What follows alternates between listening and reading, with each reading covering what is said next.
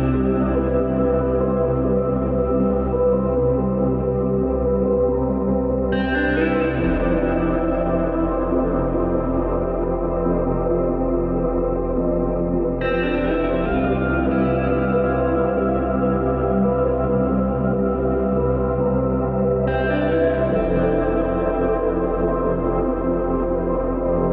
Seja bem-vindo. A partir deste momento está com o programa Ser Igreja, emissão de 27 de novembro de 2022. Ser Igreja é o magazine religioso da Arquidiocese de Évora e é transmitido nas frequências dos 97.5 FM Rádio Esperança, no coração do Alentejo, a rádio da Arquidiocese de Évora a emitir a partir de Portel, dos 94.5 FM Rádio Espartar, voz de Estremoz, dos 90.6 FM Rádio Campanário, voz de Vila Viçosa, dos 103.2 FM Rádio Telefonia do Alentejo em Évora. E dos 103.7 FM Rádio Canção Nova Portugal, a partir de Fátima para a zona centro do país. Podem ainda ouvir o programa online no portal da Arquidiocese de Évora em diocesevra.pt. Nesta edição do programa Ser Igreja, o destaque vai para as ordenações diaconais que ocorrem neste domingo, em Borba.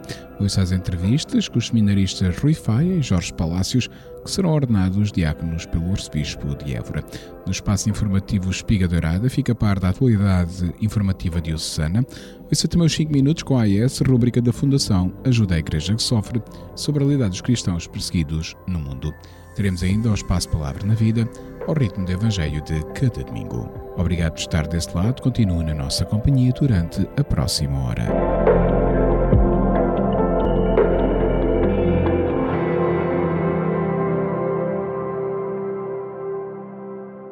No dia 27 de novembro, na Igreja Matriz de Borba, às 17 horas, o Arcebispo de Évora presidirá as ordenações diaconais de Rui Faia e de Jorge Palácios. Estas ordenações diaconais serão antecedidas de vigílias de oração, dia 25 de novembro, em Samora Correia, no Salão Paroquial, às 21 horas e 30 minutos, e no dia 26 de novembro, em Borba, na Igreja de São Bartolomeu, pelas 21 horas e 30 minutos.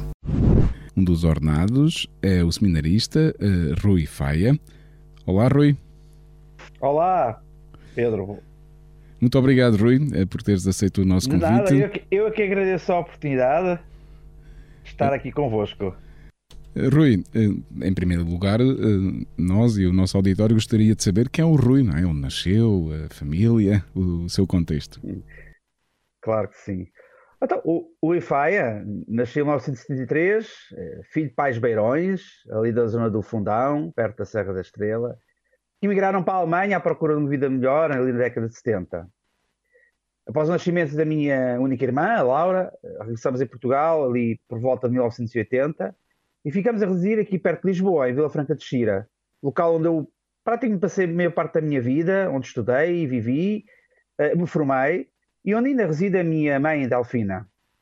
Infelizmente, nestes últimos dois anos e meio, tanto a minha irmã como o meu pai, José, uh, faleceram. Uh, minha irmã faleceu em setembro de 2020, o meu pai em agosto de 2021. E hoje, uh, como, como foi, foi dito, né, estou-me a preparar para colher o diaconado na Arquidiocese de Évora. E importa saber quando é que despertou essa vocação ao sacerdócio, Rui? Sim, eh, eu já tenho uma idade proveta, com 48 anos. O, o despertar da vocação ao sacerdócio foi um processo gradual, que se prolongou no tempo, um tempo que Deus definiu uh, e que me permitiu amadurecer uh, com desafios, lutas internas e externas, muito também por este confronto pessoal com a minha vida e com o que me circundava, tentando definir a vontade de Deus. É óbvio que nestas coisas há sempre um momento de clique em que acordamos, em que despertamos. Mas no meu caso, penso que o discernimento da minha vocação acompanha a minha vida pessoal, que inclui alguns namoricos aqui e ali, e a vida profissional e formativa, que eh, potencialmente não tem nenhuma ligação com teologia, pois envolve áreas bem mais relacionalistas como as matemáticas, a economia e a gestão. Mas o Senhor surpreende-nos sempre e vai ao nosso encontro quando menos esperamos e no cotidiano das nossas vidas é aqui que ele nos encontra. Aliás, eu penso que isto sucede com todas as vocações. Eu tenho muito presente, por exemplo, a vocação de Abraão, a chamada de Abraão e do profeta Jeremias, ou até mesmo o chamamento dos discípulos. neste último caso, guardo de um deles uma nota muito pessoal, muito próxima, que nos refere à pessoa e ao convite que é feito a São Mateus. Uh, Segue-me. Já que eu também, a seu exemplo, na altura em que sentia-me extremamente mais próximo, abandonei uma, uma carreira e a coleta de impostos, porque nessa altura eu estava ainda a trabalhar uh, na Autoridade Tributária Aduaneira. Eu trabalhava nas alfândegas. Portanto, este chamamento de São Mateus é tenho muito próximo também, como o meu. e depois como é que foi? Já, já não era, não tinha um tipo de percurso, né? porque não, não era um jovem uh, ali na, na, nos seus 20 anos, né? Uh, naquela fase em que muitos jovens entram no seminário para discernir, mas o Rui, como é que foi essa vida no seminário e depois os estudos de teologia já com essa bagagem, digamos assim? É assim, a vida de seminário e de estudos de teologia uh, uh, foram de alguma forma vividos, uh, não sei, eu diria de forma razoável. Eu não posso, de alguma forma, considerar que tenha tido assim um, uns confrontos muito, muito complicados. Aliás, ainda que, naturalmente, eu, a, minha, a minha caminhada de seminário se faz com malta muito mais nova do que eu. Tendo uma outra exceção, não era o, quando cheguei ao seminário eu não era o mais velho. Uh, mas uh, isto tudo foi um, desafio constante, pessoal, humano, uh, até mesmo psicológico. Pois, por um lado, eu tinha a idade para ser pai dos meus colegas. Na verdade, por outro, não era um formador, ainda que tendo também a idade para o ser. Eu era um como eles. E depois, pelo facto de me confrontar todos os dias com a necessidade de ir ao encontro da juventude deles, da, da sua juvenilidade é, assim, a questão geracional e multicultural é talvez um dos elementos mais marcantes e desafiadores que enfrentei. Ainda assim, o seminário foi um tempo vivido e bem aproveitado, não isento de problemas como referi, questões, algumas incompreensões, foram sendo ultrapassadas. Mas eu deixo uma pergunta no ar, eh, mas qual é o ex-seminarista, mesmo que não tenha seguido o percurso depois eh, como sacerdote, que pode dizer que viveu um tempo tranquilo e sem crise no seminário? Eu acho que nenhum. Mal seria se não surgissem as crises e se as não enfrentássemos. Já quanto aos estudos de teologia, eu iniciei os meus na Universidade Católica, em Lisboa, quando ainda trabalhava na AT e mais ou menos por alturas em que iniciei o processo de fechamento com o Seminário Maior de Évora. Ali concluí uma estada integrada de teologia. Mas tenho que conhecer um, um, um registro muito importante, já que a maior parte do percurso que fiz foi no Instituto de Teologia de Évora, a quem, aliás, devo muito e, e de onde aprendi bastante.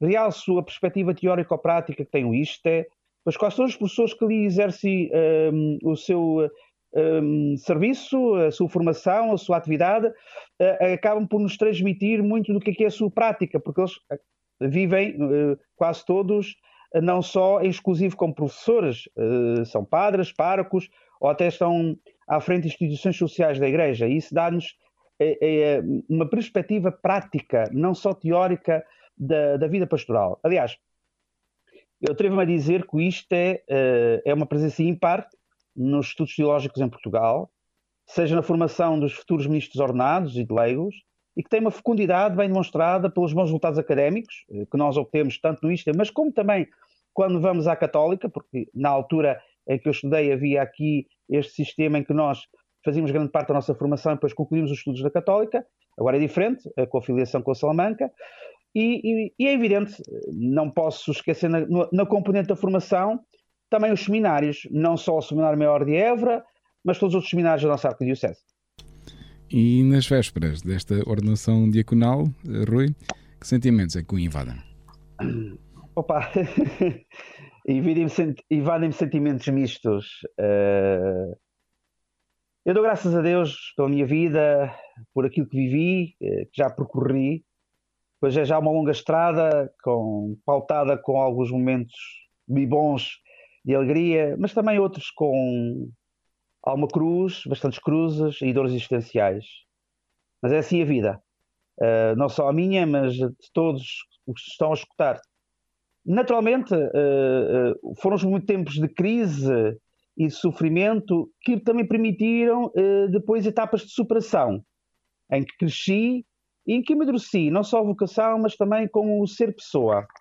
O facto de ter alguma idade, de ter já uma longa e multifacetada experiência humana, uh, de relacionamentos e a nível profissional, permite-me ver que as nossas vidas não existem, nas nossas vidas, aliás, não existem somente zonas brancas e escuras.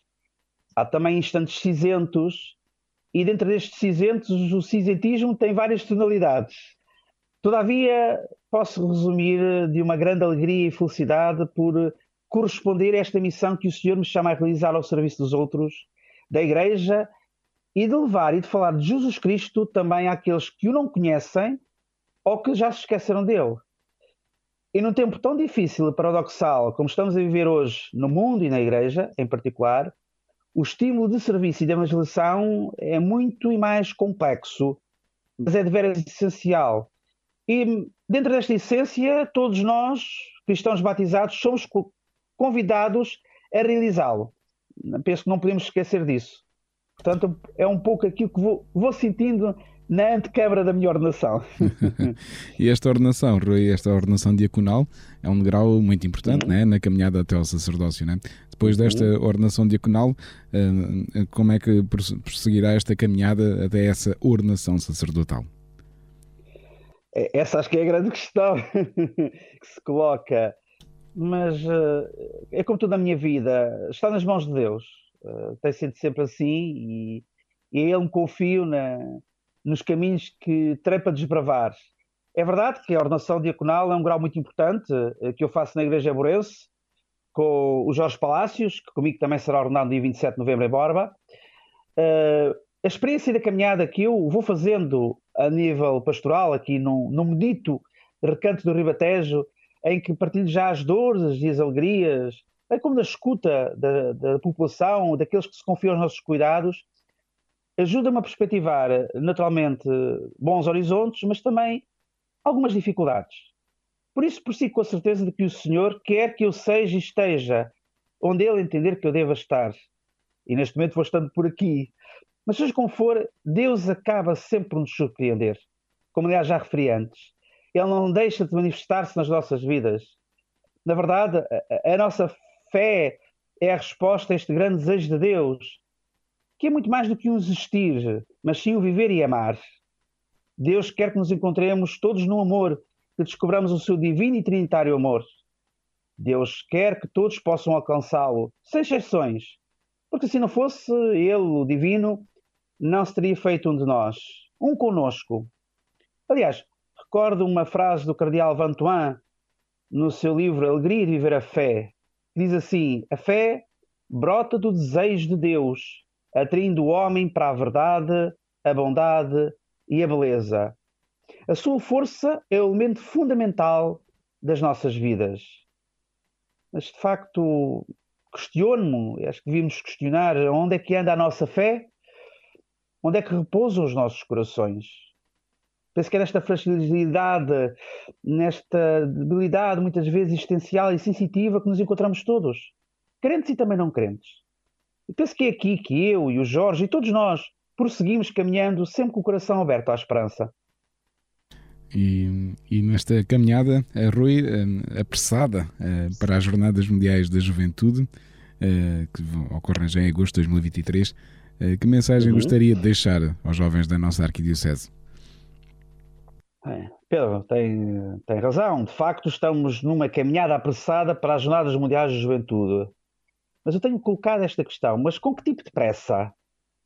Uh, a pressa que muitos querem viver, aproveitando o momento com intensidade, mas apenas com instantes fugazes e que acabam cedo demais?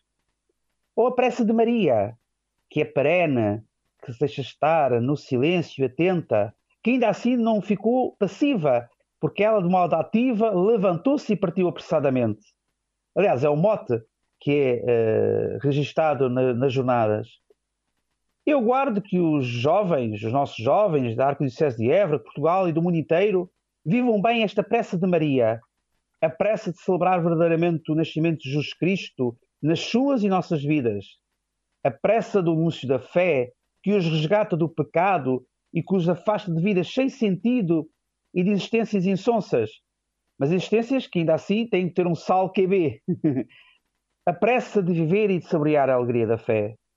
A fé que não se apaga e que, exemplo de Maria, se coloca ao serviço dos outros. É afinal a fé que se gera, renova e irradia os dons de cada um.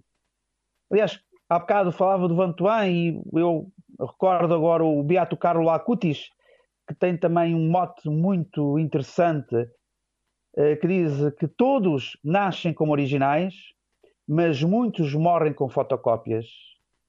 Penso que o Carlo Acutis tem aqui um grande desafio para todos nós, não só para os jovens. E, portanto, acho que nós não devemos deixar que isso nos aconteça. Portanto, tenhamos pressa, vivamos bem as jornadas e, acima de tudo, não nos esqueçamos que as jornadas serão uma etapa para depois andarmos mais para a frente e sempre com Jesus Cristo anunciando aos outros. Uh, Rui, muito obrigado também por esta partilha. Eu que agradeço a oportunidade e faço votos também que uh, todos acolham não só este momento importante da nossa arquidiocese, como um momento de festa, de graça e de louvor ao Senhor, rezando por todos aqueles que se dedicam ao trabalho pastoral, não só os ministros ordenados, mas tantos e tantos leigos, pedindo naturalmente as orações por mim, pelo Jorge e por todos, aqueles, por todos nós que bem precisamos. Bem-haja, Pedro. Muito obrigado também, Rui. Bem-haja e corra tudo pelo melhor. Obrigado, obrigado. Estou à conversa com o seminarista Jorge Palácios, do Seminário Redentoris Mater de Évora, que neste domingo, 27 de novembro, será ordenado diácono em Borba. Olá, Jorge. Olá, Pedro, como estás? Tudo bem? Tudo bem, obrigado. Jorge, um, em primeiro lugar, uh, os nossos ouvintes, queríamos saber uh, quem é o Jorge uh, Palácios. Bem, sim, como me apresentaste, eu sou Jorge André Mosqueira Palácios, eh, tenho 27 anos, nasci em Medellín, Colômbia, e sou o mais velho de quatro irmãos. E, entretanto, fui formado no Seminário Redentores Mater, aqui de Évora, Portugal. Como é que e quando é que despertou a, a tua vocação ao sacerdócio? Bem, a minha vocação surge eh, no seio de uma comunidade cristã catecumenal aí na Colômbia. Eh, não foi uma coisa que aconteceu de um dia para o outro, até porque tensionava estudar física pura. Eh, porém, uma descoberta que paulatinamente se foi desenvolvendo, se foi operando através dessa caminhada seria na fé. Fortalecido efectivamente pela escuta contínua da palavra de Deus, pela Eucaristia e pelo convívio com os irmãos que o Senhor foi colocando ao longo da, da minha vida neste, nessa caminhada, nessa pequena comunidade cristã. Efectivamente, eh, tive sacerdotes e catequistas que foram para mim referência e exemplo sobre o que sobre o que dar a vida pelo anúncio do Evangelho. E foi precisamente através destes testemunhos que entrei na igreja que pude chegar a esse Cristo ressuscitado que até então desconhecia. E passei a conhecê-lo como um Deus de amor, como um Deus que Pai, que vinha ao meu encontro para realizar comigo uma história de salvação. E, em resumidas contas, é assim que surge a minha vocação, como uma resposta a esse amor gratuito eh, deste Deus que, que se me oferece, que se me dá, que se me entrega. E, e como é que foi? Eh, essa vocação desperta aí, como já testemunhaste, na, na tua terra natal, na Colômbia, e, e, depois a chegada aqui a Portugal e a vida do seminário Renatórios Mater e nos estudos de Teologia aqui em Évora, como é que foi? Bem, eh, a chegada foi uma coisa inesperada, não... Nos meus planos nunca esteve, nunca esteve entrar no seminário, nunca esteve nem sequer viajar a Europa, vir a Portugal. No entanto, o quis o Senhor, enviou-me para um seminário em Redentores Mater em Medellín, do qual fui destinado, entretanto, para o seminário Redentores Mater de Évora em Portugal. E quando cheguei ao seminário, eh, foi algo maravilhoso. Aos poucos fui descobrindo nesse seminário eh, o meu lar, o meu lugar. Quando cheguei a Évora tinha só 19 anos de idade e ainda muito imaturo. Eh, e aqui, nesse seminário, Deus colocou pessoas como meu reitor, que com imensa paciência e sem nunca desistir de mim, me foi corrigindo e ensinando, conduzindo-me com carinho e amizade. Além dos meus formadores, dos meus irmãos do seminário. E falo de irmãos e não de colegas, pois aí aprendi que apesar de sermos diferentes nas línguas, nas culturas e nas mentalidades, Deus cria comunhão e suscita dentro dessa diversidade o verdadeiro amor entre irmãos, que tinha como base o perdão, o perdão mútuo. Ora, entre os diversos aspectos que posso salientar como momentos de comunhão entre nossos seminaristas de Zacaria, efetivamente a vida acadêmica, pois estudávamos sempre em conjunto, facto que não nos permitia maior aprofundamento no que dizia respeito ao estudo de filosofia e teologia, mas também permitia que, ajudasse, que nos ajudássemos mutuamente e ajudássemos aqueles que, porventura, apresentassem uma, uma maior dificuldade. E foi assim. E agora, eh, Jorge, nas vésperas da ordenação diaconal, que sentimentos é que te invadem? sentimentos, há sentimentos encontrados, mas sinto-me feliz, agradecido e profundamente surpreendido perante a obra que Deus tem realizado comigo através deste, desse, chama, chamamento, através desse segno, e ao qual conscientemente tenho correspondido com esse sim. E ele me fez este apelo, imediatamente aceitei. E agora é a ordenação diaconal, mas é, só, é um grau muito importante né, nesta caminhada até ao sacerdócio. E depois desta ordenação diaconal, como é que prossegue essa caminhada até a ordenação sacerdotal? Bem, esta, esta caminhada, de facto, não farei sozinho.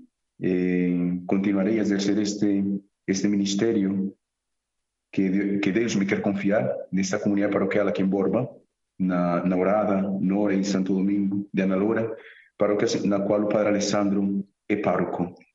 E além disso, terei como subsídio a oração, que é fundamental para mim, e a minha pequena comunidade, comunidade neocatecumenal. Foi nela que o Senhor suscitou esta vocação e, portanto, é nela que procurarei eh, continuar a sustentar o meu ministério, quer diaconal e futuramente o ministério sacerdotal. E estamos já encaminhada também apressada para as Jornadas Mundiais da Juventude, e tu ainda és um jovem também, que gostarias de deixar, eh, que mensagem gostarias de deixar aos jovens da nossa arquidiocese? Para todos os jovens, eh, como dizia o Papa São João Paulo II, não tenhas medo de arriscar no Senhor. É a mensagem que deixaria para eles. Eh, Deixai-vos surpreender, levantai-vos desse fiel, e aquilo que viverem nessa jornada mundial da juventude ficará de facto gravado nos vossos corações. Essa é a mensagem para esses jovens. Jorge, muito obrigado pelo teu testemunho. Corra tudo bem neste dia da ordenação diaconal e que depois esta caminhada continue também, como testemunhaste agora aqui muito connosco. Sim, muito obrigado, Pedro. E corra tudo bem, Jorge. Muito obrigado. Espiga Doirada, a informação da Arquidiocese de Évora. No passado dia 8 de novembro, os bispos da província eclesiástica de Évora decidiram prolongar o biênio vocacional até ao final do ano pastoral 2023-2024, assumindo assim as três dioceses, Algarve, Beja e Évora, continuar a valorizar a pastoral vocacional no primeiro ano após Jornada Mundial da Juventude, que será também enriquecido com o Congresso Eucarístico Nacional a realizar-se em Braga. Por isso, passamos a falar de um triênio vocacional, projetando as atividades pastorais por mais um ano.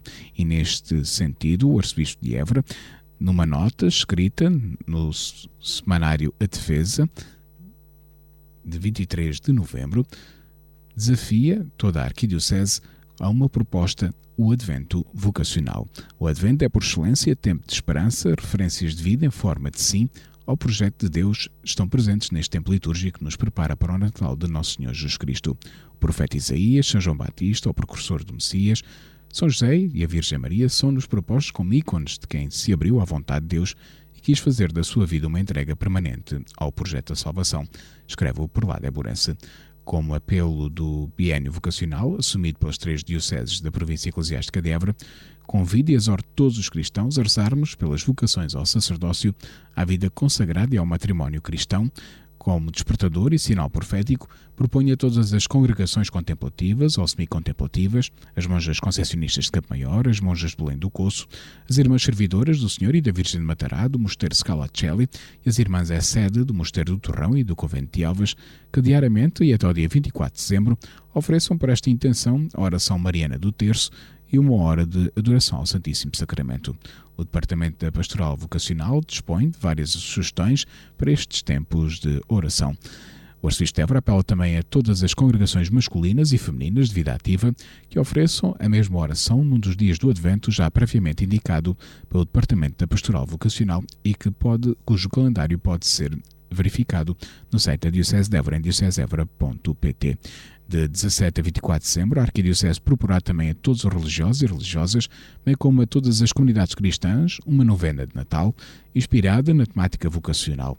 Peço que a Arquidiocese se una em comunhão de oração por esta intenção, na certeza de que o bom pastor será fiel à sua promessa. Peço ao dono da Seara que mande mais trabalhadores para a sua colheita. Votos de fecundo advento.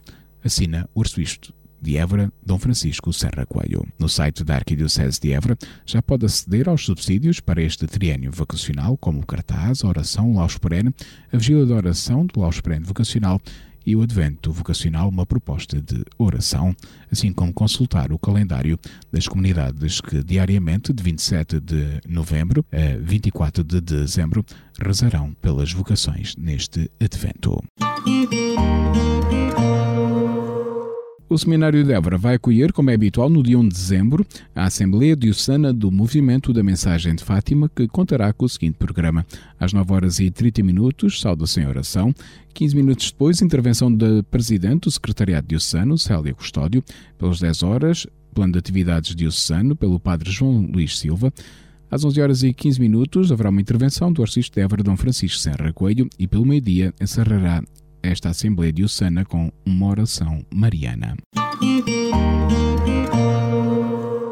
Para além da campanha presencial à porta dos supermercados, no fim de semana de 26 e 27 de novembro, o Banco Alimentar irá realizar de 26 de novembro a 4 de dezembro as campanhas Vale, vales nas caixas dos supermercados e campanha online na internet no site www.alimentaestaideia.pt. Os 21 bancos alimentares que operam em Portugal entregam atualmente alimentos a 2.300 instituições de solidariedade social que os distribuem a mais de 400 mil pessoas com carências alimentares comprovadas sob a forma de cabazes de alimentos ou de refeições confeccionadas, prioritariamente através das instituições da Igreja, como centros paroquiais ou comunitários, conferências vicentinas, congregações religiosas e irmandades.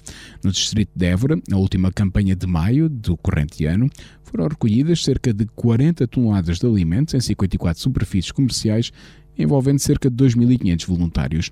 Posteriormente foram distribuídos por cerca de 82 instituições eh, que representam cerca de 10 mil pessoas beneficiadas no distrito de Évora.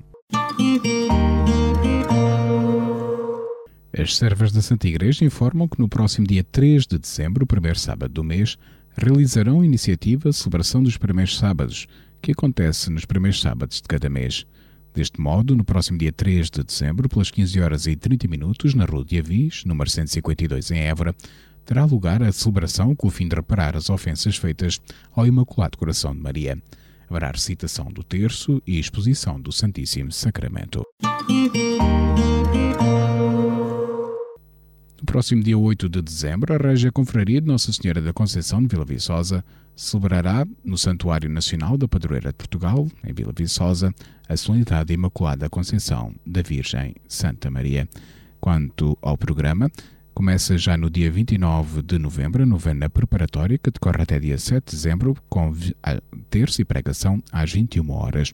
No dia 2 de dezembro, às 14 horas e 30 minutos, encontro das crianças de Ilviçosa com Nossa Senhora. No dia 3 de dezembro, às 15 horas, concerto pelo grupo Figo Maduro. No dia 5 de dezembro, às 21 horas, confissões. No dia 6 de dezembro, às 15 horas e 30 minutos, Santo Unção.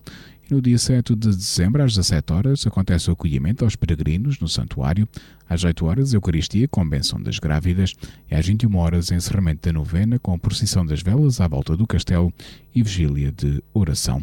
No dia 8 de dezembro, dia da padroeira de Portugal, no santuário de Vila Viçosa, pelas 9 horas e 30 minutos haverá o acolhimento dos peregrinos e recitação do terço, a cargo das confrarias Nossa Senhora da Conceição.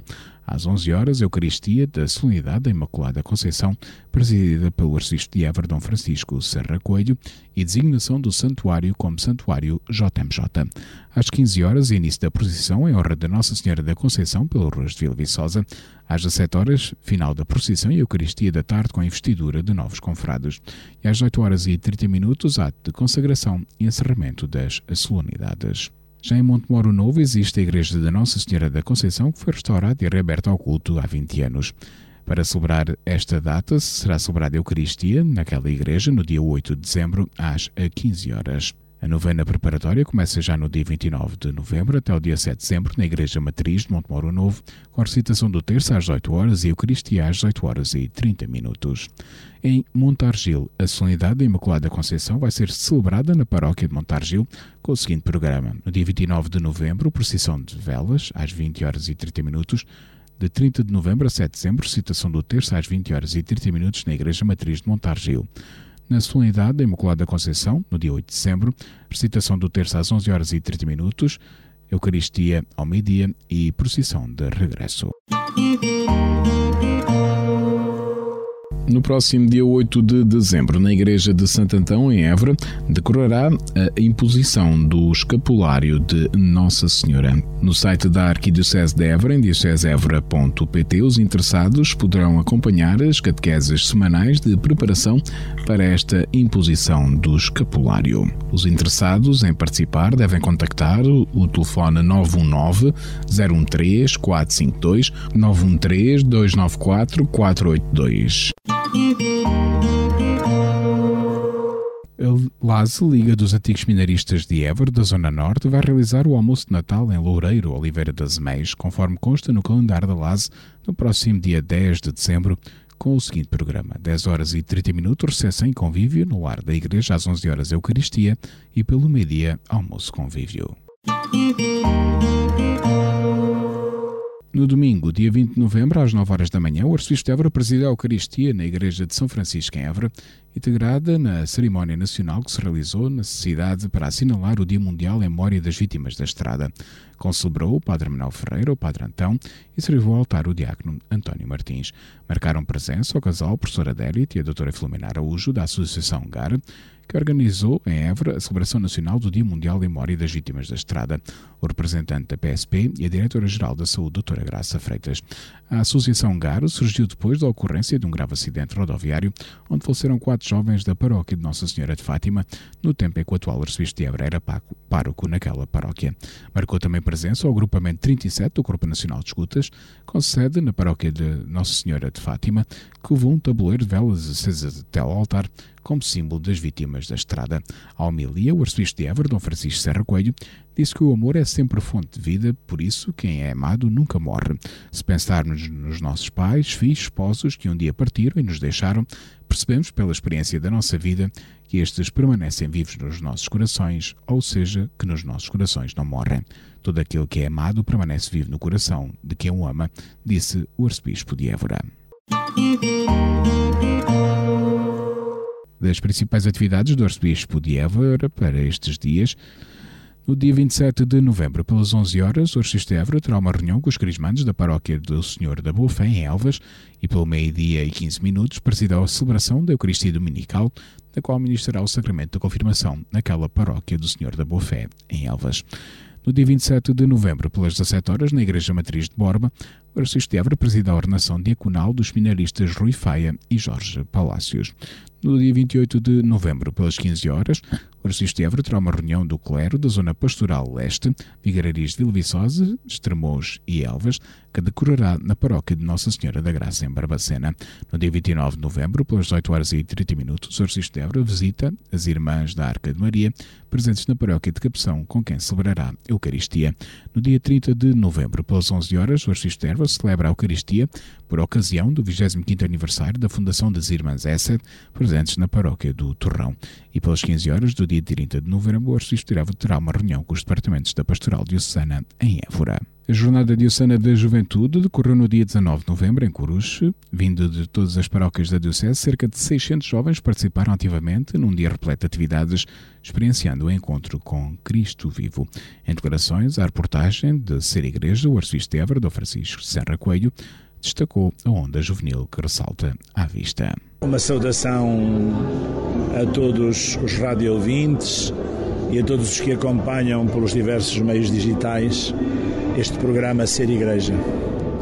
É com muita alegria que abraço, cumprimento, saúdo cada um dos ouvintes com afeto e ao mesmo tempo dedicação.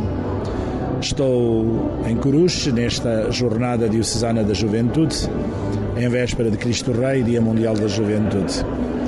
É um grupo muito simpático, uma onda juvenil que ressalta o olhar cerca de cinco centenas de jovens vindos de toda a Diocese com uma dimensão de procura, de busca, com um olhar vivo.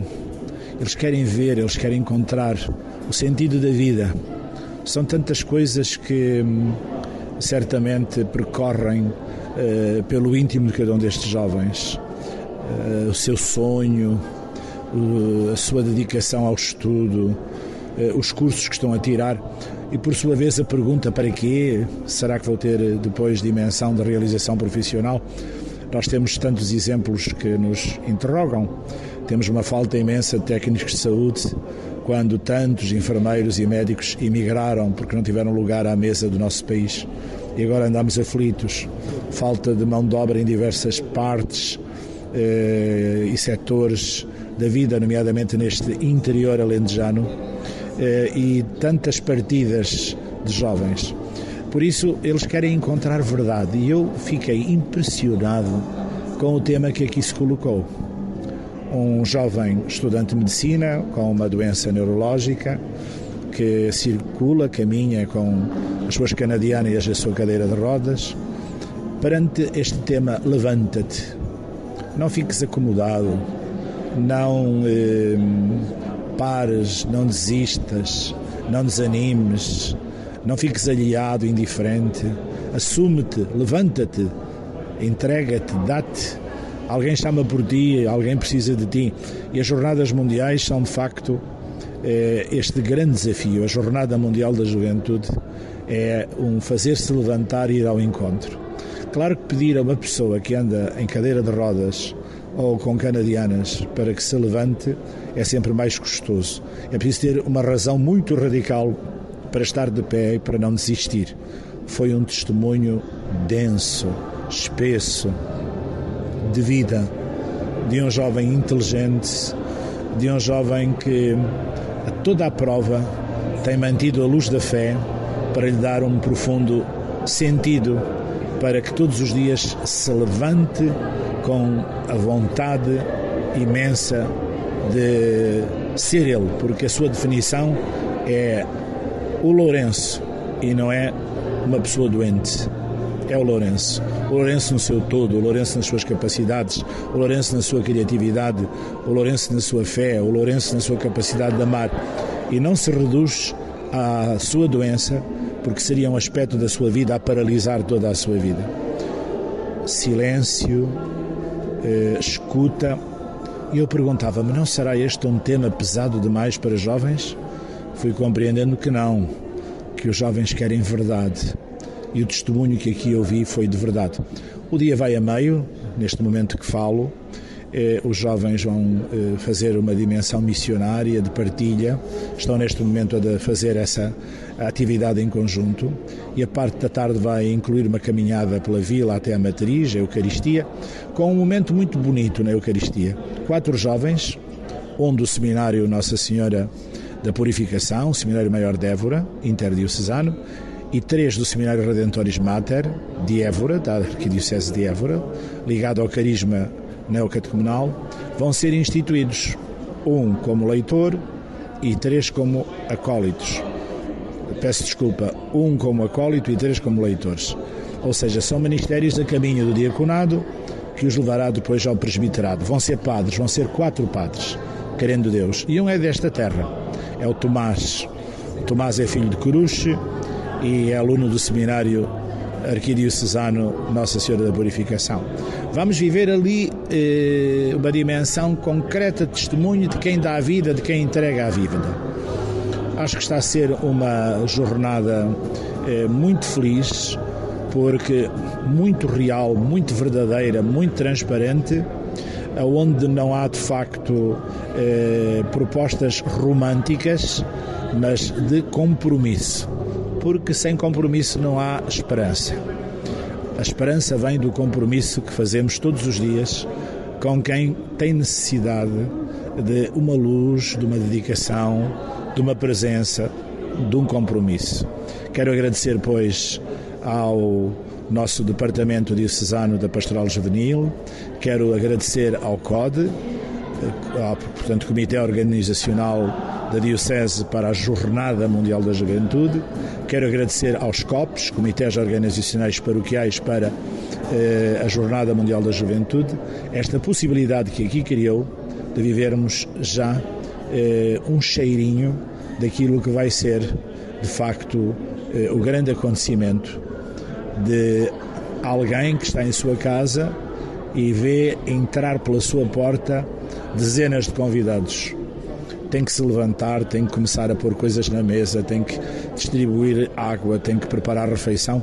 É o que vai acontecer a Portugal.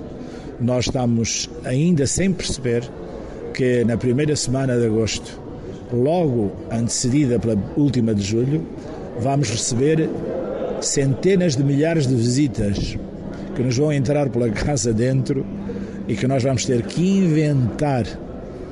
Esperemos que com qualidade, dignidade e exemplo que fique eh, um Portugal marcante eh, que eles levam, porque nós vamos fazer, fazer um grande serviço à sociedade portuguesa.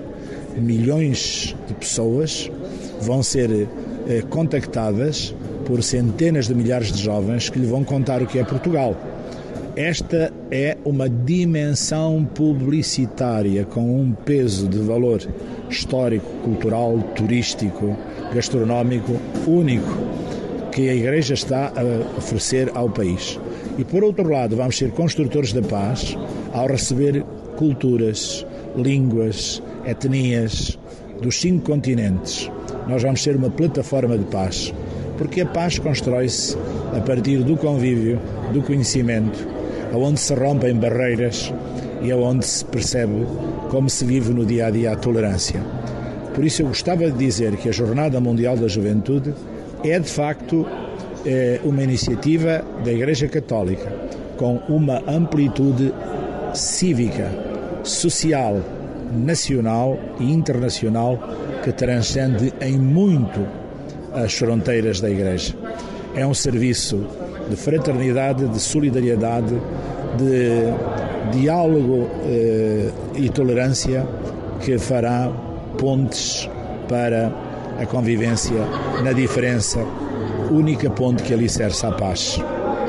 Hoje nós antevemos já um pouco o que vai ser a grande experiência que vamos ter a oportunidade de viver. Levantemo-nos todos o tema é levantar-se e ponhamos-nos em ação. Vamos nos inscrever para as jornadas, que nenhum jovem fique parado. Ah, e atenção, não nos esqueçamos. Eu, com 61 anos, também sou Jornada Mundial da Juventude.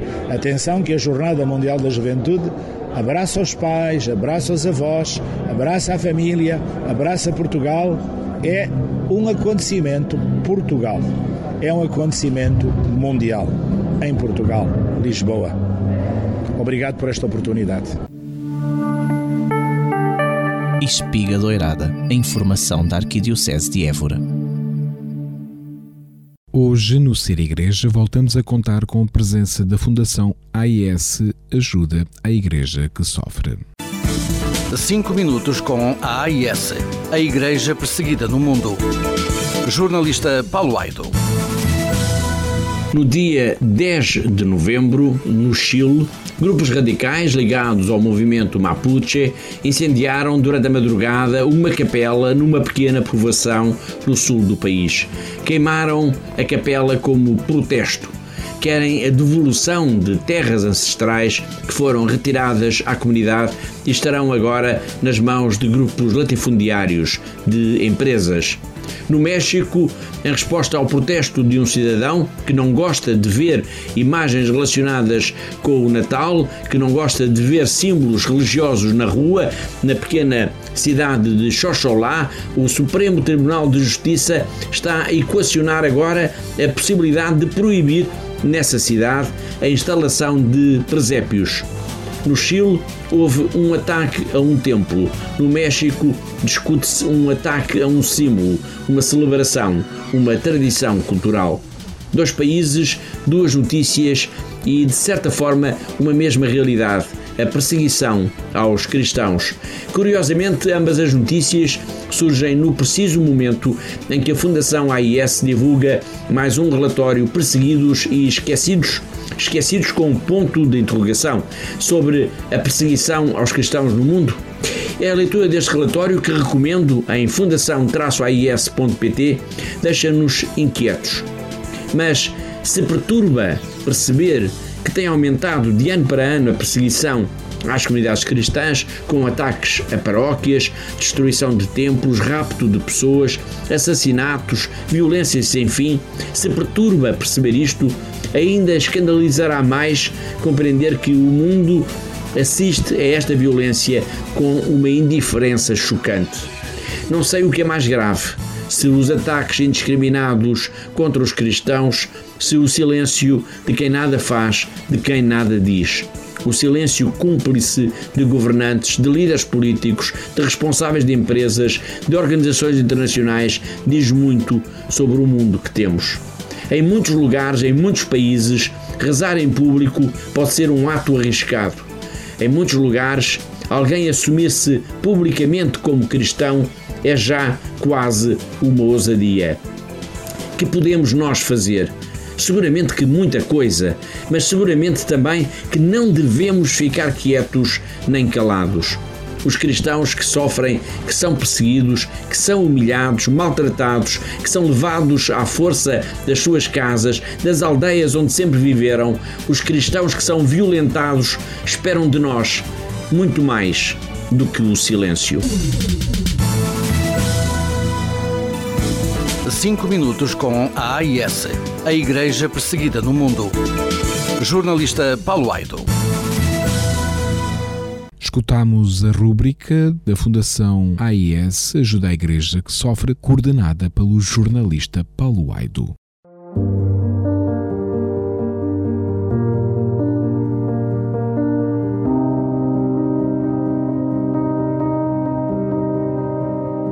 Palavra na Vida momento para escuta e reflexão do Evangelho do Domingo.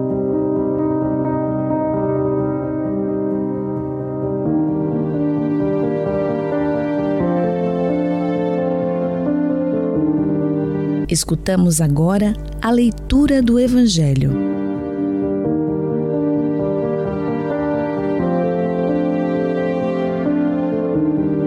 Naquele tempo, disse Jesus aos seus discípulos: Como aconteceu nos dias de Noé, assim sucederá na vinda do Filho do Homem.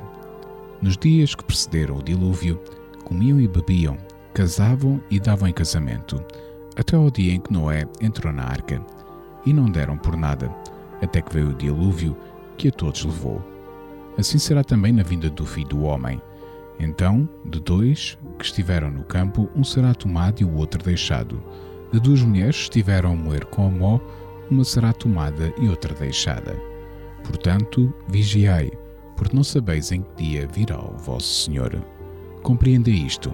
Se o dono da casa soubesse a que horas da noite viria o ladrão, estaria vigilante e não deixaria arrombar a sua casa. Por isso, estai vós também preparados, por na hora em que menos pensais, virá o Filho do Homem. Depois da leitura do Evangelho, escutamos a reflexão.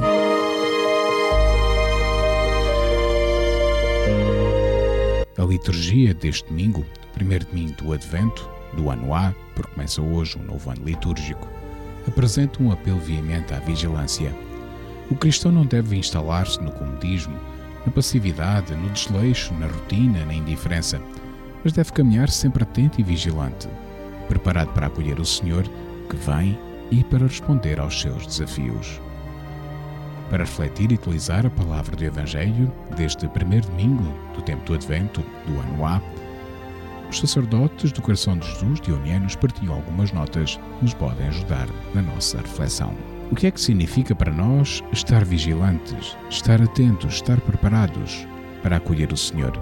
Significa ter a alminha na graça de Deus, para que se a morte chegar de repente, Deus não consiga encontrar em nós qualquer pecado não confessado e não tenha qualquer razão para nos mandar para o inferno?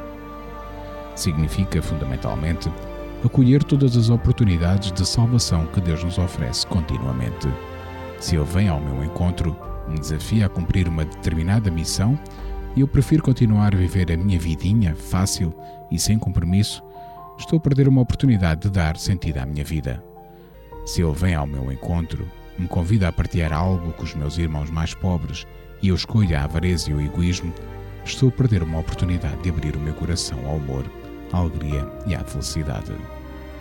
Neste tempo de preparação para a celebração do nascimento de Jesus, sou convidado a recentrar a minha vida no essencial, a redescobrir aquilo que é importante, a estar atento às oportunidades que o Senhor dia a dia me oferece, a acordar para os compromissos que assumi para com Deus e para com os irmãos, a empenhar-me na construção do Reino.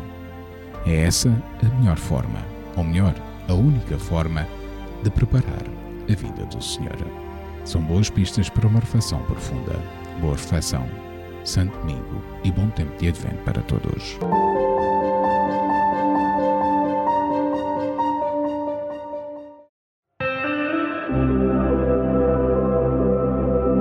Colocamos assim ponto final nesta emissão de Ser Igreja, emissão que transmitimos e chegou até si em cadeia através da Rádio Esperança, Despertar Campanário, Telefonia do Alentejo e Rádio Consul Nova, Portugal. Os cuidados técnicos foram do Departamento de Comunicação da Arquidiocese de Évora, a participação especial dos seminaristas Rui Faia Jorge Palácios, a colaboração de Anabela Alves, da comunidade Canção Nova através do casal Paulo e Débora, da Fundação Ajuda a Igreja que Sofre através do jornalista Paulo Aido e apresentou Pedro Conceição. A equipa de Ser Igreja deseja-lhe um bom domingo, um santo tempo de advento e até ao próximo programa, se Deus quiser.